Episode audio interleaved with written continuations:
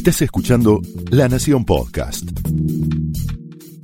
A continuación, Pablo Sirven explora el costado más personal de las figuras más importantes en Hablemos de otra cosa.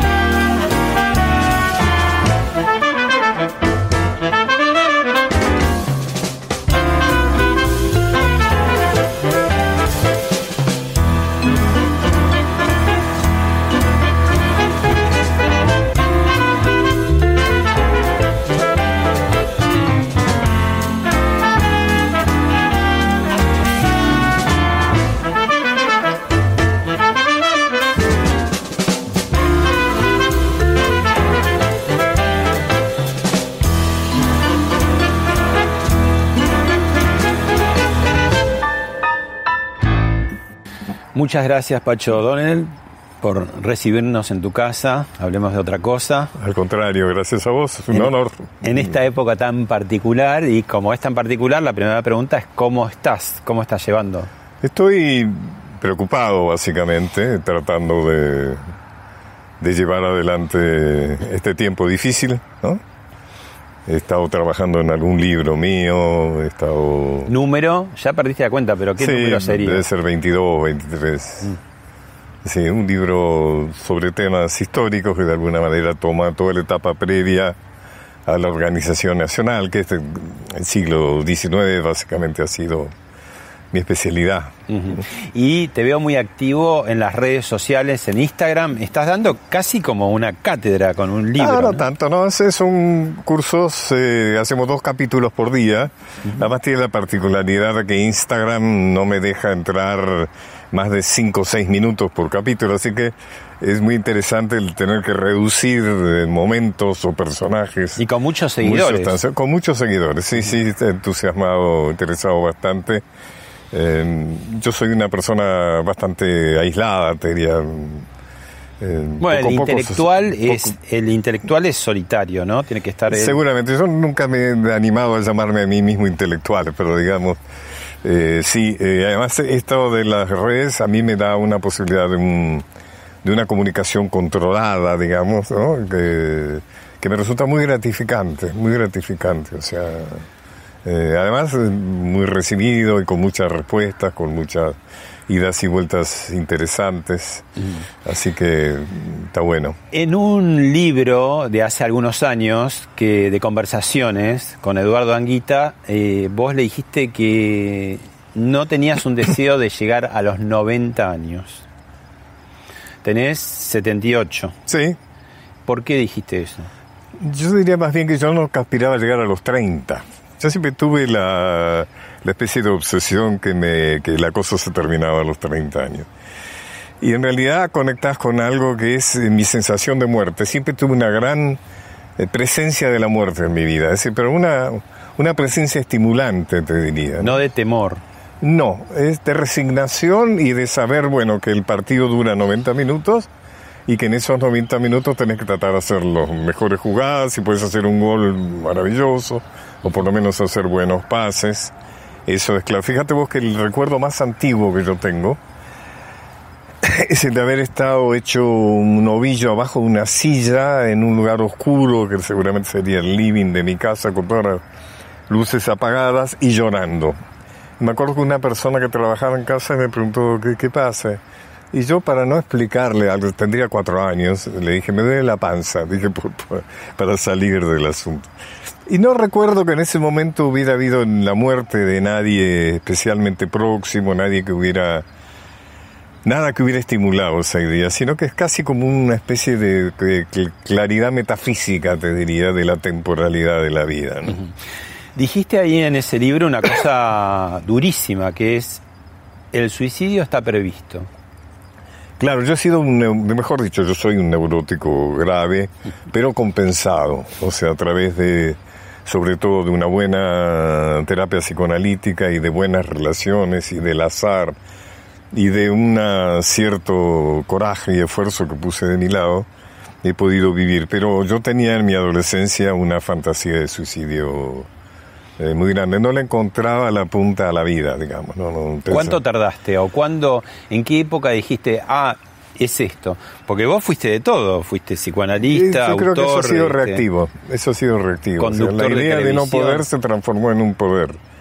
En un poder, digamos, de capacidad, digamos, ¿no? Excesiva, porque me parece que me he metido en demasiados campos. ¿Y pero- cuándo le encontraste la punta a la vida? Y yo creo que fue una relación que tuve con una, con una chica, con una mujer, eh, donde fue una relación de satisfacción sexual, que era uno de mis campos más complicados, digamos, ¿no? El tema del- de, la, de mi sexualidad. Y habrá sido a los 19 años, 20 años. Pero, pero ¿por qué hablas de eh, algún tema de, de- de no definición de la sexualidad o qué De era? todo, de todo. O sea, eh, te- había- tuve una iniciación sexual complicada, como suelen, o solían, pero solían tener lo- los varones, bueno, también las mujeres, pero había una especificidad de la iniciación sexual de los varones que siempre era bastante traumática, o sea, eh, generalmente lo hacías en situaciones eh, muy poco amorosas y a lo mejor con todo el, tu grupo de amigos esperando el otro lado de la puerta para entrar, o sea, también pienso que los varones eh, superamos de alguna manera la iniciación sexual, que por condicionantes sociales, sobre todo antes, eh, eran eh, ceremonias iniciatorias eh, bastante complicadas. Hablemos de, de los viejos en la historia. ¿Se puede decir los viejos, digamos? A mí me gusta la palabra viejo y vieja. Los viejos Porque creo que el haber transformado esas palabras en algo malo, que debe ser reemplazada por otra, por persona mayor, Adulto adulto mayor. mayor, tercera edad, cuarta edad, no sé, todo eso, es como cuando a la lepra se le cambió el nombre y se le puso mal de Hansen, ¿no? Porque, ¿Y qué te pasa yo- con la, con la palabra abuelo cuando no está dicho por un nieto? ¿Qué te pasa? Me parece que está tratando de reemplazar la palabra viejo, pero puede ser una palabra dicha con mucho cariño también, con mucho afecto también, ¿no? No, te decía, el, el papel de los viejos en la historia siempre fue muy importante, ¿no? En el Senado romano, el cacique mayor en la tribu, ¿no? El camarlengo entre los cardenales en el, en el cónclave, ¿no? Para elegir de papa. Eh, no sé si por ahí, porque había pocos viejos antes. Esta es una época que, que cada vez eh, la, la vida se extiende más, ¿no? ¿Cuándo fue que los viejos empezaron a no ser tan apreciados? Yo tengo dos, eh, seguramente hay distintas, pero te puedo dar dos explicaciones. Una que anteriormente, cuando los viejos eran respetados, la sabiduría era acumulativa. O sea, el viejo era más sabio que los jóvenes porque había vivido más. Entonces había tenido más experiencias, había podido leer más. Actualmente, un niño de 12 años sabe más que yo las cosas que supuestamente son útiles para la vida maneja mucho mejor el internet, sabe muy bien cómo hacer un zoom, eh, no se confunde, o sea, digamos, el, el viejo, el conocimiento del viejo ha perdido valoración. Eso es un equívoco, o sea, debería seguirse de, eh, teniendo en cuenta esa sabiduría que da la experiencia, pero no es lo que sucede actualmente. Y otro tema para la descalificación del viejo es que vivimos en una sociedad capitalista basada en la producción, como siempre, pero que le ha agregado el consumo. O sea, una sociedad que se sostiene sobre el consumo. Si dejáramos de consumir, el sistema social se derrumbaría. Y entonces, eh, lo que valora la sociedad de consumo es aquellos que tienen capacidad de consumir. Y ese no es precisamente el viejo. El viejo tiene mucha menor en su generalidad. Habrá los viejos eh, de buena posición económica, pero no son la, la enorme mayoría, más bien son los viejos que se han jubilado, que han perdido su lugar en la cadena productiva. Bueno, hace unos días hubo una persona muy importante que eh, tomó una decisión aparentemente de protección eh, a los ahora llamados adultos mayores. Te propongo verlo y lo charlamos. ¿Cómo no?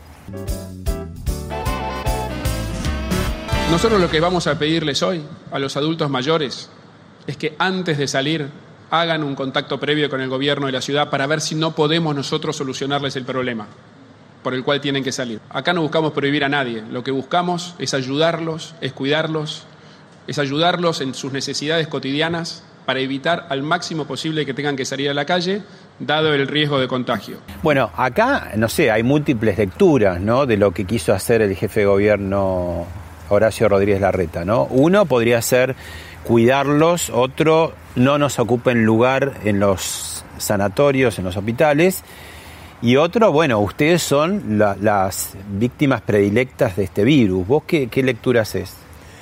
Se puede hacer como decir distinto. Una es una lectura sanitarista. Y entonces diríamos que eh, evidentemente el COVID tiene una particular predilección por las viejas y los viejos. O sea, si vos tomás eh, la cantidad de, de contagiados que la pasan mal, ¿no es cierto? Que es el 10%, y la cantidad de contagiados que se mueren, que es el 5%. Bueno, en ese 15% hay una, digamos, un, estadísticamente una cantidad de viejas y de viejos que llega al 80%. O sea, evidentemente los que se mueren y sufren, digamos, en la pandemia son básicamente los viejos. Entonces, eh, como en gran medida el, efecto, digamos, eh, de la pandemia se mide por los muertos, entonces, yo creo que la medida sanitarista es si evitamos que los viejos se contagien, vamos a bajar, vamos a poder controlar la cifra de muertos, porque en todo caso los jóvenes por ahí vamos a poder ir abriendo la cuarentena, porque si bien se van a contagiar, pero no es claro que se van a morir.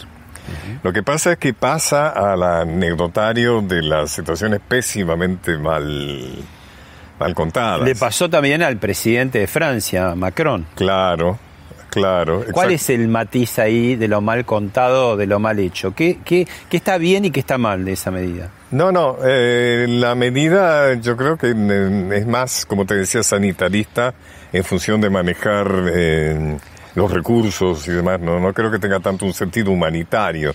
Después uno le puede poner, o ellos han querido ponerle un sentido humanitario, pero básicamente ha apuntado a una cuestión básicamente estadística.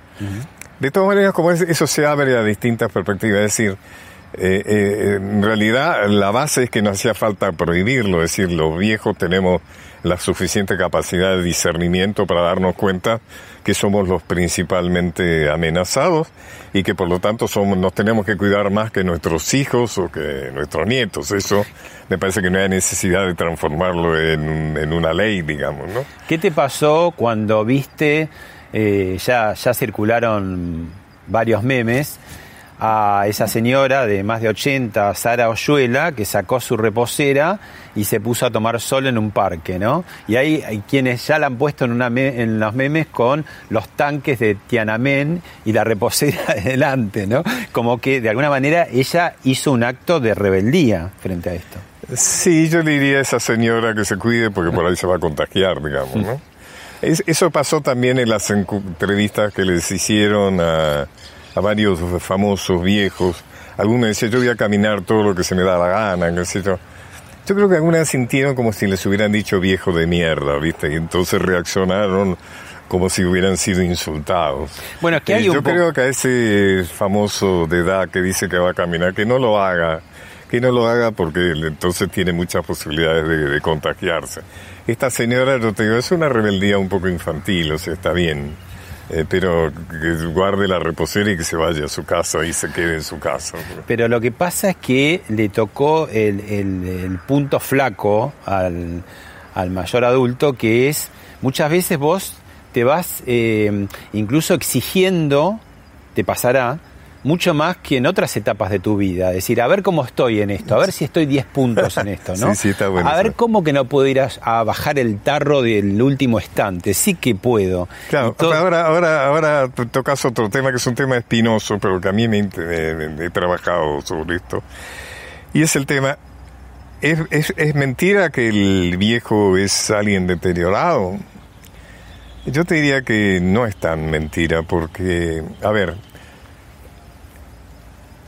lo que evidentemente está en juego es la sinonimia deterioro-vejez.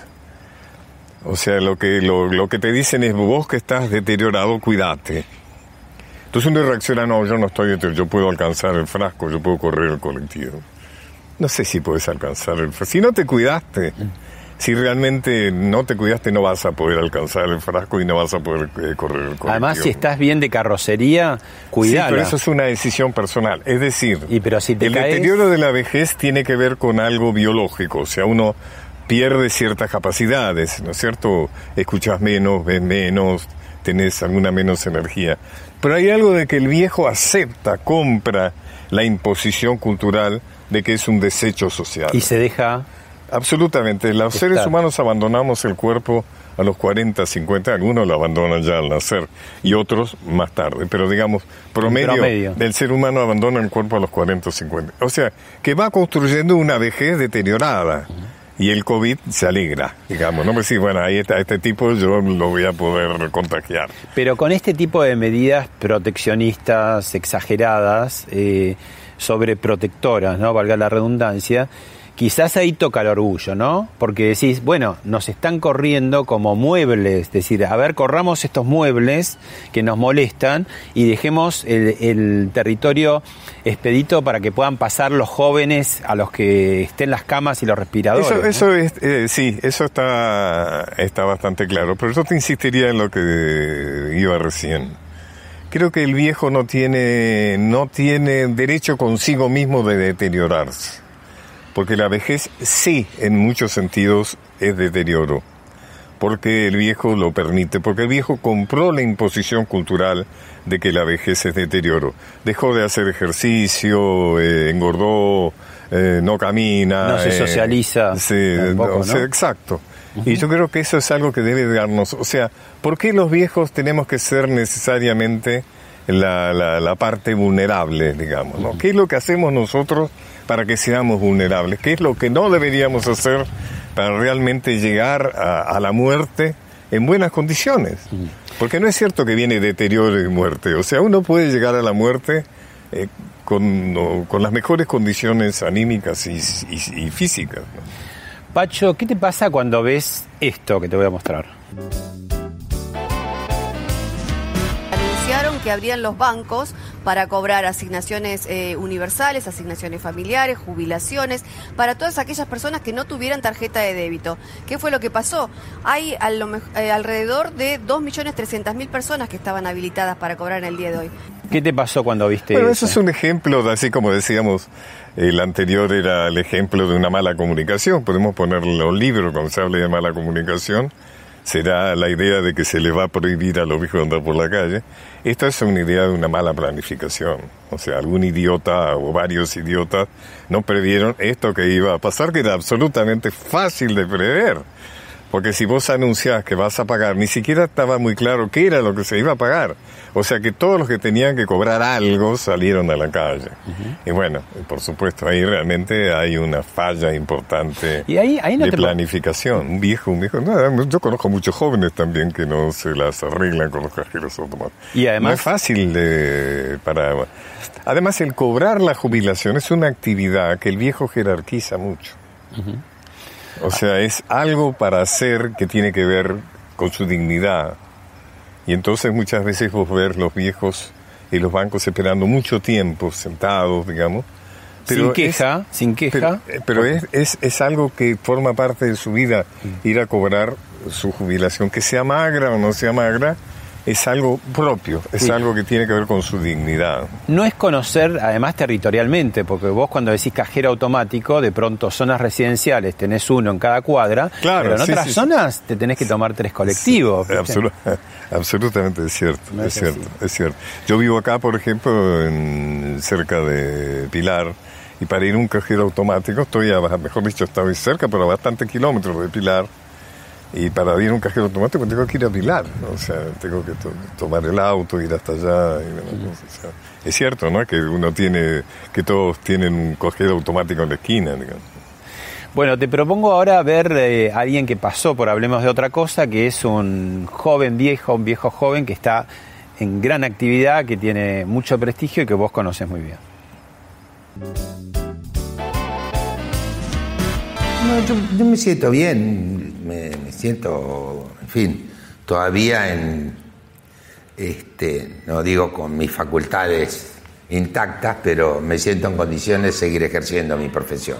Eso es lo primero que tengo que decir, que es lo, lo más importante. Eh, por otra parte, por supuesto, siento el paso del tiempo y tengo muy presente que me queda mucho menos de vida de lo que ya viví. Bueno, Beto, Beto Brandoni, que acaba de cumplir 80 años, que está preparando una obra de teatro que por estas situaciones se ha postergado, que está terminando un libro, terminó, ya está en imprenta un libro de memorias, antes de que me olvide, se llama. Mmm, qué buen título. Yo tengo una gran admiración por Luis Brandoni. No siempre hemos estado de acuerdo, inclusive Me algunas imagino, veces hemos, imagino. no políticamente, sino a veces eh, por otras, a veces no, no, no, no hemos coincidido mucho, pero tengo una gran admiración por Beto, tanto como actor como como persona, ¿no? Por su compromiso. Él ha sido eh, dirigente gremial, ha sido el presidente de la Asociación eh, de Actores en- durante la dictadura, lo cual era momento realmente muy riesgoso, ¿no?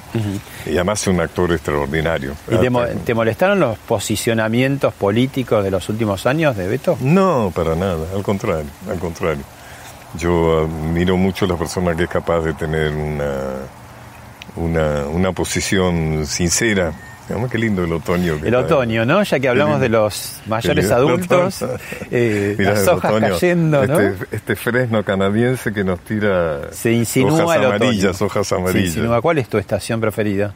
Si es que hay alguna. Eh, me gusta el verano, me gusta, me gusta el, el, digamos la primavera tardía al principio del verano. Mm. Es una época que me gusta.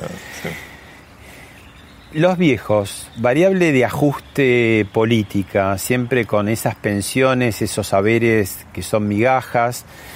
A veces por ayudarlos, por, por ejemplo en la época de Cristina Kirchner, se, para darles cobertura entraron cientos de miles más sin prever su financiación. En el gobierno de Macri, bueno, la reforma previsional con sus 14 toneladas de piedra, ¿no? En el gobierno de Alberto Fernández subió la mínima, pero se le dio un guadañazo a todas las demás. Eh, ¿Acá qué pasa con eso? Con la política y con eh, cómo el sustento de, de- de- de- de la gente que ha trabajado toda su vida, que ha aportado, y por qué sale tan mal al final? ¿Por qué se lo somete a Bueno, esa el tema, el tema del viejo en, a nivel mundial es un problema, porque ya el hecho de haber superado el promedio de vida hace que más personas dependan de los fondos públicos. Y, eh, o sea que la, la asistencia social se va volviendo prácticamente impagable.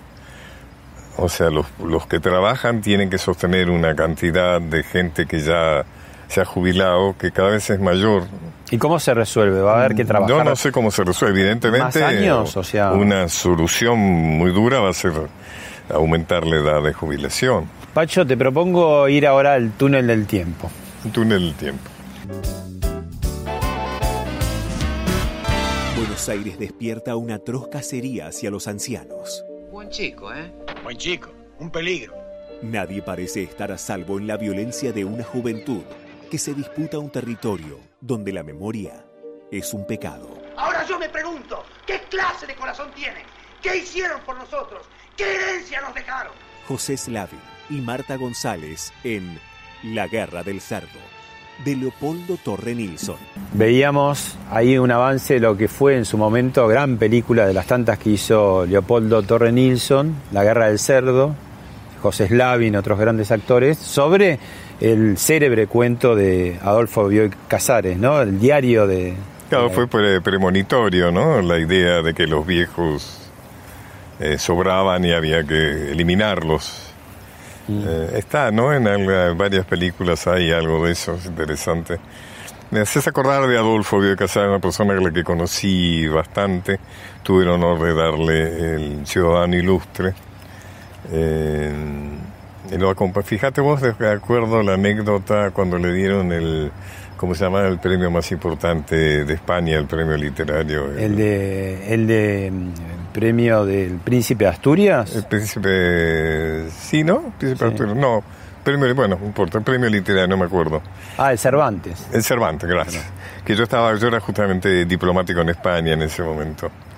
Y me acuerdo, él estaba en España en ese momento. No era casual que él estuviera en España porque realmente corría su nombre como candidato. Y, me acuerdo de la emoción cuando yo estaba ahí atento y me acuerdo que me llamó Antonio Carrizo eh, y me dijo, oh, bueno, le dieron el premio, se antes a Antonio Carrizo. Claro, que yo mismo que estaba ahí con, con Bio y Casares. Así que fue para mí, yo le, lo he admirado mucho a Bioy Casares, un tipo, una muy buena persona además. ¿no? Y Bioy, Interesante como él decía, yo decía que bueno, hablábamos de su condición de escritor, y él decía, ¿sabes lo que a mí me hubiera gustado ser? Campeón de tenis. bueno, jugaba, jugaba. Jugaba al tenis, y decía Y que antes de, de su, en fin, a lo mejor una butat, ¿no? Pero antes de su prestigio como escritor hubiera preferido ser... Bueno, tanto, tanto Bioy como Jorge Luis Borges cultivaron una amistad de muy jóvenes, pero Exacto. los dos fueron muy longevos y eh, siendo muy longevos fueron muy lúcidos hasta el último Y además minuto. ¿no? interesante como, como pareja, diríamos, que se estimularon el uno al otro, ¿no? Habría que ver si Borges hubiera sido Borges sin Bioy, si Bioy hubiera sido Bioy sin Borges, ¿no? En ese sentido es muy la estrechísima relación que tuvieron.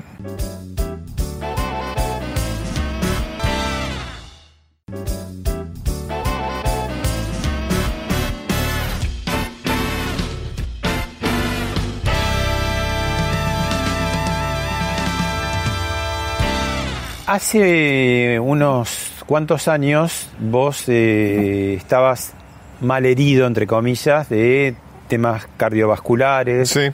estabas excedidísimo de peso. Bueno, ahí tenemos unas imágenes para ver y después te, te propongo que me muestres algunas de las cosas con que vos revertiste esa historia que iba para un lado y vos hiciste que se fuera para el otro. Lo Dale. vemos y lo charlamos.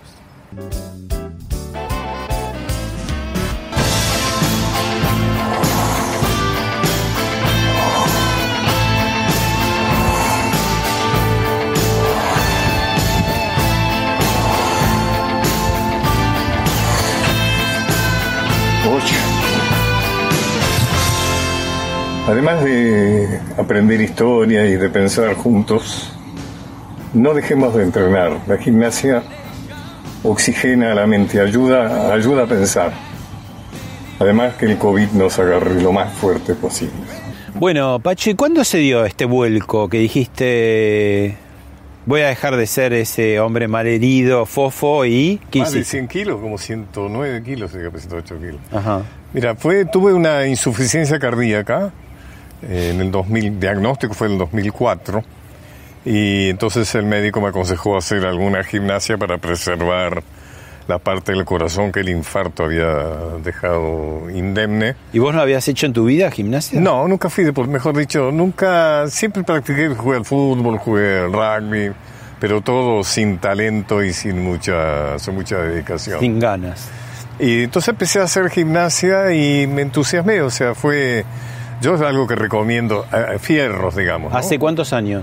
Eso yo en el 2012 más o menos, ahí, ahí empecé sistemáticamente. ¿Te empezó a gustar? ¿Es, es medio adictivo el Es entrenamiento? adictivo, es adictivo porque notas los resultados enseguida. qué haces, por Se ejemplo? te regulariza el azúcar, te baja la presión arterial, eh, te sentís mejor, tenés más energía. ¿Recuperás la sexualidad? Sexualmente estás mucho más activo, mucho más dinámico. O sea, el, el- el cambio, digamos, el, regalo que te hace el cuerpo es de una gran generosidad. ¿no? Bueno, ¿y esto qué Esto es? que tenés acá es un gimnasio improvisado, porque con el tema de la cuarentena me quedó todo mi equipo allá. Entonces, sobre esta base de, de una hamaca en desusa, en desuso me puse una serie de elásticos duros que me sirve, por lo menos provisoriamente, por ejemplo, esto es una forma de ejercitar dorsales bastante, bastante fuerte, te voy a decir.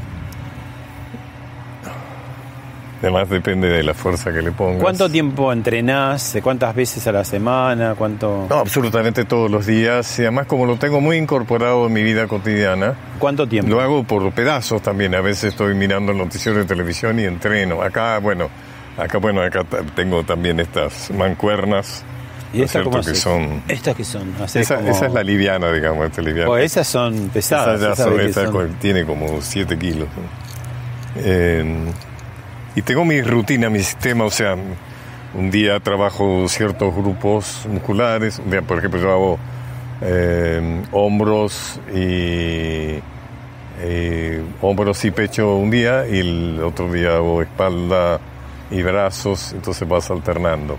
Y empezaste a, como el cuerpo a cambiar. Sí, sí, pues, eso- por, eso, por eso te el tema del deterioro y la vejez, porque el cuerpo te responde, o sea, el cuerpo tiene músculos siempre.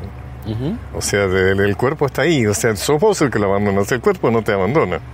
El cuerpo está ahí esperando que realmente lo quieras y le des bolilla y lo cuides y lo... En mí, por ejemplo, a mí me sorprende todo lo que fue pasando con mi cuerpo. De pensar que tengo casi 80 años y, y es, es apasionante. O sea, pero hay que hacerlo en serio. O sea, no basta con salir a caminar un rato, un día. Eso es como algo para lavar la culpa, ¿no? Pero al contrario, no sirve. Ahora, eh, yo recomiendo los fierros porque es algo que puedes, más allá de tener la instrucción de algún, de algún instructor, lo puedes hacer en tu casa, lo te lo puedes armar en tu casa. Es- ¿Qué, son- ¿Cuál sería el kit mínimo? ¿Perdón? El kit Bueno, mínimo. de mancuernas, todo. Sería bueno que, mm, que un profesor te dijera más o menos una buena rutina y después la haces. Entonces yo digo, por ejemplo, vas a ver un partido de fútbol, son casi dos horas. O te la sentás en un sillón a agrandarte el culo, o te tomás dos cervezas para expandirte la panza, o aprovechás que estás mirando televisión y, y, ¿Y haces, y entrenás. ¿Haces bici fija también? Es, es lo, es- es- hago, sí, sí, sí, hago. Sí, es lo- no, no es lo que más me divierte la, esa parte, pero, pero hago, sí. Bueno, no, no me quiero mostrar como un atleta, pero sí, este, lo recomiendo absolutamente por la... Además estéticamente, o sea, te, te- te pasa otra cosa con la gente y, y a la gente le pasa otra cosa con vos. Una pregunta, bueno, ¿cómo empezaste? Por eso, pero otra forma de empezar, empezar es el espejo. O sea, cuando te miras en el espejo y ves eso que sos, es decir, no, Esto no puede. no, Hasta acá llegué. Hasta acá llegué, no. Ese no puedo ser yo, ¿viste? O sea, no. Y capaz que si no hubieras hecho todo eso con tu antecedente cardíaco, quizás no estarías acá. ¿no? Absolutamente. Porque no es tanto que estoy sano, porque de- desde que he tenido muchas cosas, bueno, se me ha roto el brazo, eh, tuve problema con el tendón de Aquiles, tuve la viborita, esta como se llama, la culebrilla, la cantidad de cosas, pero lo bueno es que lo superás. O sea, no es que no te pasa nada, es que lo superás. Yo no sé qué me va a pasar con el COVID de esto, pero diríamos, eh, no, no puedo cantar victoria, pero si me llego a enfermar, de todas maneras, estoy seguro que estoy en mejores condiciones de pelearle que a un viejo que se ha dejado, o sea, un viejo que ha cumplido con la imposición cultural del deterioro.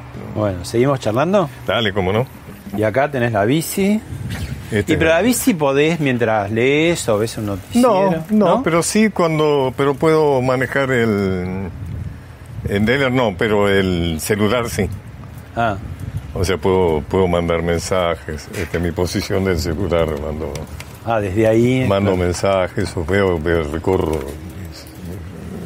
¿Y no te gusta tanto, decís? No, me cuesta más, pero lo hago porque sé que lo tengo que hacer, pero no me, no me divierte. Te, te pones también eh, de pronto, viste que pese- Claro, puedes, puedes ponerle más. más duro, más. claro. Este, vos sabés que muchas veces se ha sentido como que la, el, el trabajo físico es como algo que no tiene nada que ver con el trabajo mental. Y a veces eh, aparecen como contradictorios. Pero no, al contrario, digamos, eh, está comprobado por estudios científicos que en una, eh, cuando vos entrenás, te aumenta la circulación cerebral. O sea Bueno, que te, que te que- aumenta la capacidad intelectual. Ahora que se habla tanto de la curva del COVID, que hay que tenerla aplanada, Sí. bueno, esto con la edad sería lo mismo, ¿no? Mantenga aplanada la curva, no se vaya al deterioro, ¿no? Si no, Absolutamente, ¿No? absolutamente. Y además es una gran defensa contra el Alzheimer. He sabido que la principal vacuna contra el Alzheimer es eh, tener una, un entrenamiento constante. Y ¿te dolía todo además es principio? divertido, además es muy divertido. ¿Te dolía todo al principio? Sí, claro, al principio eh, es muy de- te puedes desanimar fácil. Lo que te anima es el hecho de que los resultados son muy rápidos. Rápidamente ¿Qué se llama? ¿Qué, qué llamas muy rápido? Eh, qué sé yo, la- las, las semanas, los 10 días, ya te das cuenta que el colesterol lo tenés perfecto. Y después te mirás en el espejo y empezás a ver que estás más flaco, que estás mejor, que está el rollo que tenías de- se fue, esa cosa. ¿Cuántos ¿sabes? kilos bajaste? Y yo empecé a hacer 108, ahora estoy en 79, o sea, fue un- pero no es que me propuse hacer régimen, fue como algo lógico. ¿Seguiste comiendo más o menos igual? Sí, ¿Te sí. gusta comer? No sé, no, aprendí a comer mejor. Ah.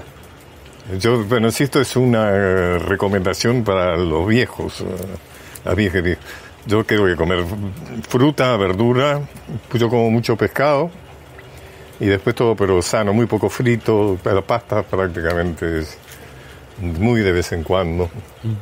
Pero comer bien, o sea, no, no es, no es. eh,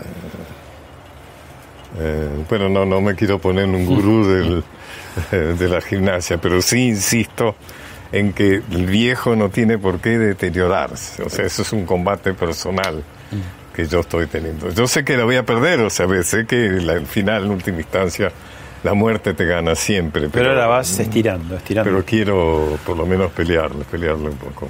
Eso es- A lo, a lo largo de, de la vida es como que tenemos distintas percepciones, ¿no? Cuando sos chico, sos joven, tenés una sensación de eternidad. La, la palabra muerte no existe, No. no está.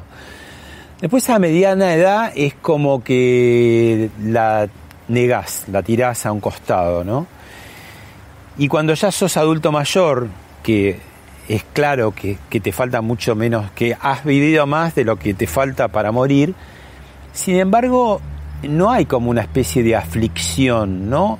Yo no sé si porque vas viendo morir a conocidos, amigos, o Armestre, el que el fundador de Canal 13, tenía una frase que me decía, ser viejo es sentir que las balas pican cada vez más cerca. Un poco por el tema de ver morir, ¿no? A distintos sí, hasta sí, que en un momento. Pero sin embargo, el de la persona mayor tiene como una relación más, no, no te diría afable, ¿no? Con la muerte, pero como más, no sé si es resignación, ¿qué es?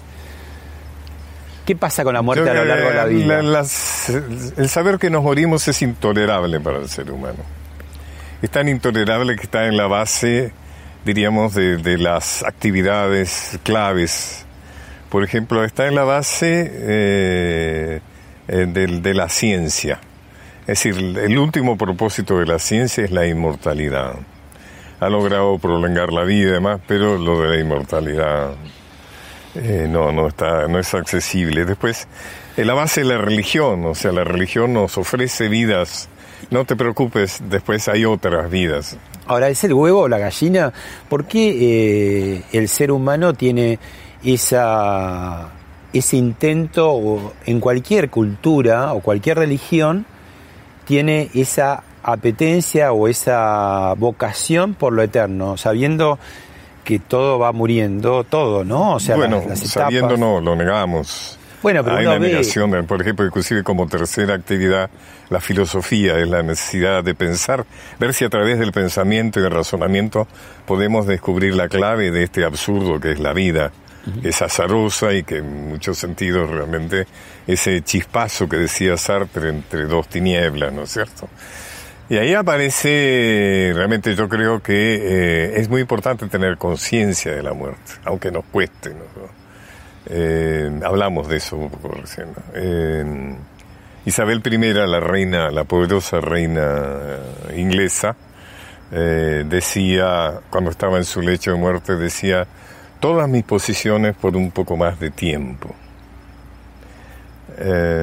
Y efectivamente la- Sartre, por ejemplo, cuando establece que el hombre nace con toda la libertad posible, porque en última instancia lo que haga con esta vida depende de él. Por eso que hablábamos del tema del tiempo, ¿no es cierto? El tema del tiempo. Eh, yo creo que mm, siempre hay una negación de la muerte, tiene que ver con la idea de la postergación.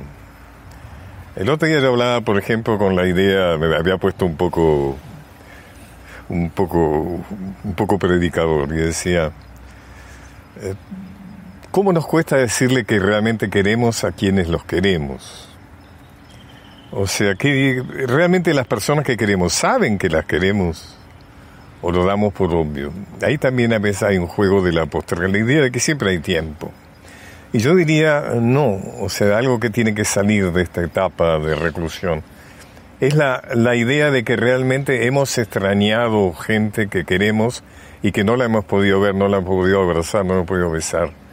Entonces no podemos salir de esto igual que entramos. Por empezar, tenemos que darnos cuenta que el afecto lo tenemos que expresar, el amor lo tenemos que expresar. Y que si queremos a nuestra pareja, a nuestra pareja, a nuestros hijos, a nuestros amigos, se los tenemos que decir. Aunque sea tan difícil decir te quiero, te amo, pero decirlo como palabra plena, ¿no es cierto? Sintiendo realmente lo que sentimos. Tenemos que hacerlo y tenemos que hacerlo ya. Porque igual que para todas las cosas, no hay tiempo. Porque nunca sabes cuánto dura ese No hay tiempo. tiempo, no hay tiempo. Por eso esa cosa de, de que nos sorprendió la muerte. No, la muerte no te tiene que sorprender, tiene que ser algo que esté absolutamente previsto en tu vida. Porque si vos sabés que te vas a morir, vas a exprimir todo lo que podés de esta vida. Esta vida es la única que sabes que tenemos. Y hay que hacer de esto algo digno, algo que realmente en el último minuto, como decíamos eh, antes, en el último minuto que pienses, bueno, valió la pena, valió la pena. Quizá no hice todo lo que podría haber hecho, quizá no fui todo eh, lo solidario que podría haber sido, quizá no fui mm, todo lo exitoso en, eh, que podría haber sido, pero valió la pena. Vamos, a ver ahora que, que tu vida sí que valió la pena y que sigue valiendo la pena. Lo, lo vemos y lo charlamos.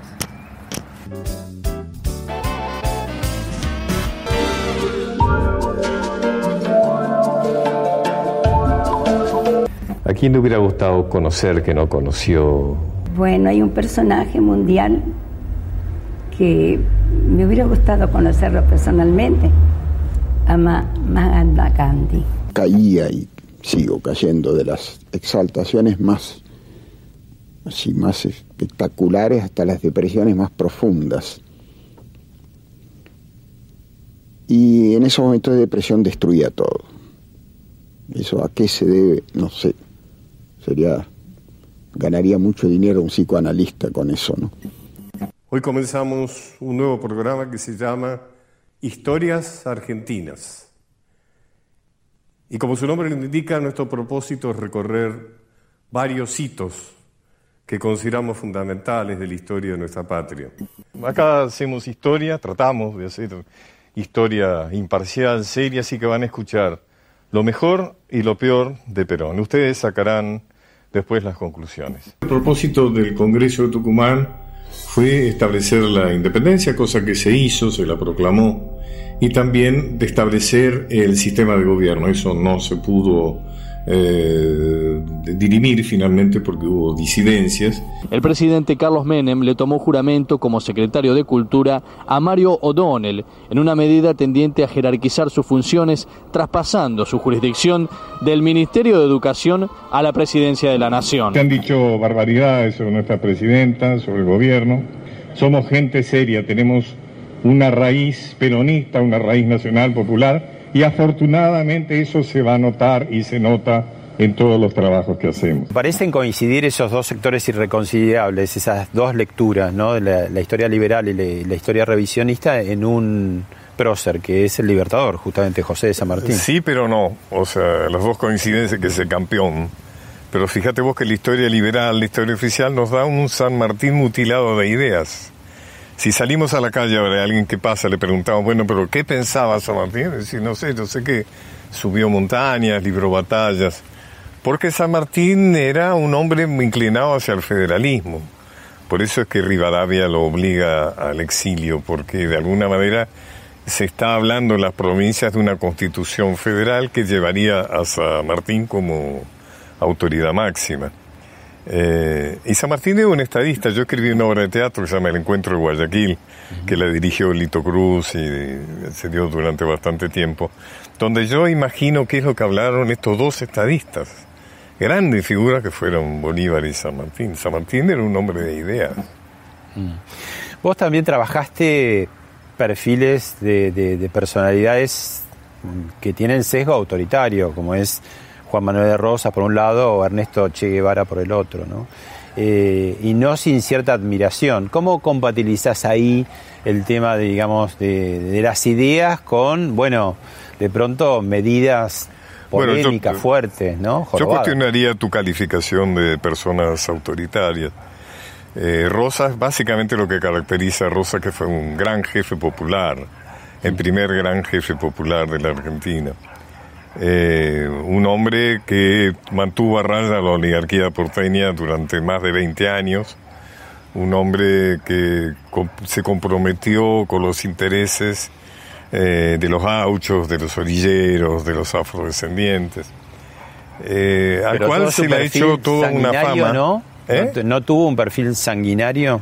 Eran violentas las épocas. Si vos ves la cosa que decía Sarmiento, unitarios también, digamos, ¿no? Si vos vieras cómo Paz mataba a todos los eh, prisioneros después de una batalla, eran tiempos violentos. O sea, sobre Rosas se armó toda una campaña de descrédito para justificar la invasión anglo-francesa y después para justificar la traición de Urquiza cuando da vuelta el ejército y finalmente lo, lo, lo derrotan casi. Igual hubiera sido mejor que hubiera seguido Manuel Dorrego, que parecía más democrático, más amplio, ¿no? Eh, Manuel Dorrego era, pero la, la experiencia de Dorrego es lo que le enseña a Rosas, que los unitarios no son nenes de pecho, que cuando tienen que defender sus intereses, matan. La muerte de Dorrego no es solamente una muerte, no es una muerte eh, mm, emocional, de en que un jefe de batalla mata al jefe contrario, sino que fue una decisión tomada alrededor de una mesa en Buenos Aires, donde estaba Martín Rodríguez, Salvador María del Carril, eh, Segundo Agüero, muchas calles y avenidas, Rivadavia, el representante de Rivadavia, donde ahí deciden, le, a, a- la Valle, le, ordena a la Valle que lo mate a Dorrego. Y después de la muerte de Dorrego, el ejército sale a, acabar con todo lo que es federal. Es un año en que hay más muertes que nacimientos. Eso no se sabe en la historia. O sea que te diría que la experiencia de Dorrego le enseña a Rosas que hay que manejarse con mano dura, que con los unitarios no se jode. La muerte de Dorrego es lo que precipita las guerras civiles, porque las provincias, los jefes provinciales, los caudillos también aprenden eso, que ya que Buenos Aires no quiere negociar. Buenos Aires no va a negociar nada, está decidido a defender sus derechos, su prioridad, quedarse con todos los recursos de la aduana. Ahora, como tenés tantas facetas, ¿no? Eh, de escritor, de cuentos, eh, de historiador, de político, de diplomático, queda un poco allá a lo lejos, vos al principio de, la conversación sí lo trajiste a colación, tu eh, base de médico y psicoanalista, ¿no? ¿La época de oro de- del psicoanálisis fueron los 60 o era el que nos revelaba, se revelaba en esa sociedad post primer peronismo? ¿Y dónde está ahora el psicoanálisis? Eh, yo creo que había una gran idealización del psicoanálisis. Eh, fu- fue una generación de los 60, mm, el principio de los 70, porque después viene la tragedia, ¿no? A mediados de los 70. Eh, en que se creía mucho en el psicoanálisis, o sea, era, si nos peleábamos con nuestra pareja, ya eh, íbamos a hacer psicoanálisis. ¿Se convirtió en nueva religión? Creíamos, por lo menos teníamos mucha confianza en que nos ayudaba a vivir mejor. Y así fue. Pero creo que luego poco a poco quedó eh, dedicada, digamos, iluminando una zona, digamos, eh, en la que puede trabajar bien, eh, pero que no es milagrosa. Es decir, requiere un compromiso, requiere trabajo, requiere tiempo. ¿Por qué elegiste ser psicoanalista? Yo fui médico por esas decisiones. Yo creo que fui médico básicamente porque quería acercarme a mi padre, inconscientemente te estoy diciendo. Que era médico y con cual tenía una distancia, más bien porque él era una persona muy, eh, muy, muy, muy re- recatada, digamos así, muy, muy reservada. Y quizás fue una idea, bueno, voy a hacer. En esa época uno elegía entre ingeniero, abogado, médico, ¿no es cierto? No había mucho para elegir. No había, porque dice, ¿por qué fuiste historiador? Porque no se elegía la carrera de historiador en aquel tiempo. Tampoco sé si lo hubiera elegido. Y luego ya una vez siendo médico, verdaderamente no, no, no he tenido nunca una gran vocación por la urgencia, ¿no es cierto?, por la cirugía, sino que yo siempre... ¿Atendiste? Eh, ¿Perdón? ¿Atendiste en alguna Sí, época? atendí psicoanalíticamente. Y durante mi eh, estudio médico hice guardias, esas cosas, ¿no?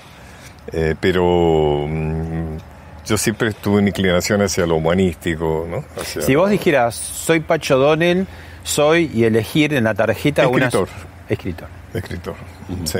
Escritor, eso abarca también dramaturgo, que lo dejaste Obvio, fuera. obras de teatro. Y sí, pero el psicoanálisis, yo trabajé bastante tiempo con psicoanálisis. Y sigue, digamos, estando en tu base Sigue, de sustrato. y- claro, absolutamente. Porque además, este, como te dije hace un rato, yo he sido un neurótico grave y para mí el psicoanálisis fue un aspecto muy importante de mi posibilidad, no de dejar de ser neurótico grave, porque lo sigue siendo, pero sí de haber podido este, arreglármelas en la ¿Te, vida. te autotrataste un poco? Eh, no, no, no, fue realmente un tratamiento psicoanalítico muy ortodoxo de una terapeuta que luego falleció, que era Jochevet Barpal de Katz, una persona que se comprometió, se comprometió mucho con mi problema. Y, y bueno, y entonces el psicoanálisis está... ¿Hoy cómo está? Está presente en todo. Cuando yo escribo, por ejemplo, eh, mi biografía del Che Guevara, en distintos momentos, he comentado, bueno, ahí hay una visión eh, psicológica del Che, o sea, hay una búsqueda de la y es posible, no, no, no es, no es voluntaria, no está buscado, pero yo creo que el psicoanálisis me aparece en todo.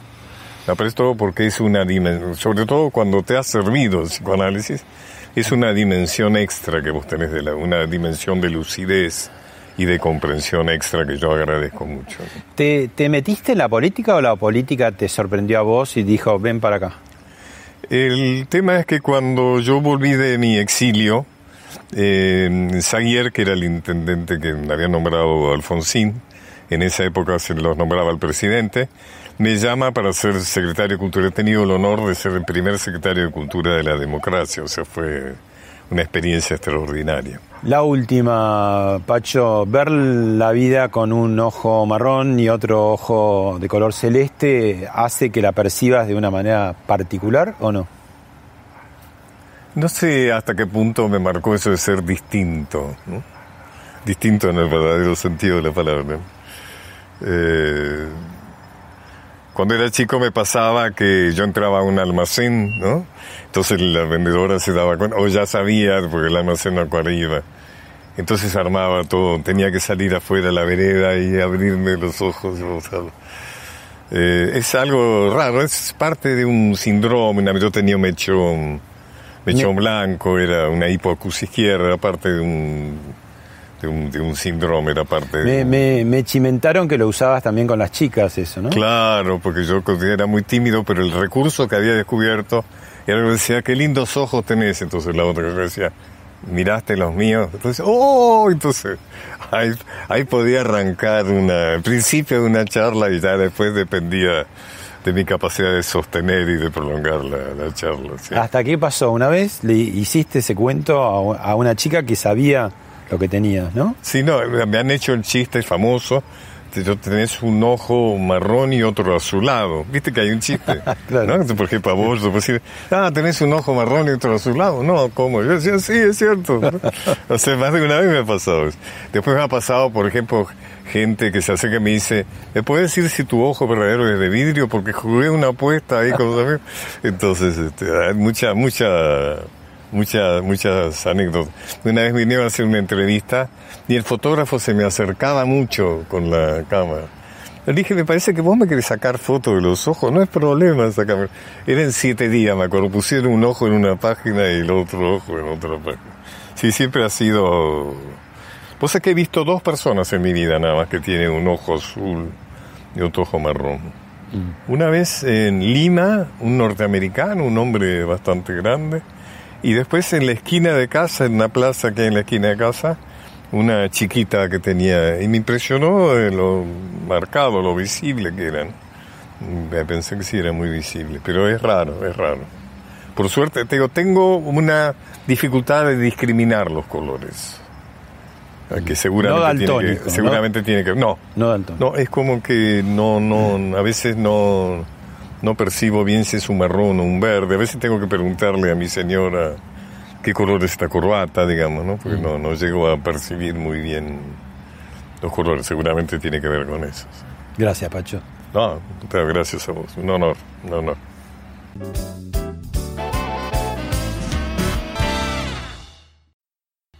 Esto Esto fue Hablemos de otra cosa con Pablo Sirven, un podcast exclusivo de La Nación. Escucha todos los programas de La Nación Podcast en www.lanacion.com.ar. Suscríbete para no perderte ningún episodio. Estamos en Spotify, Apple Podcast, Google Podcast y en tu reproductor de podcast favorito.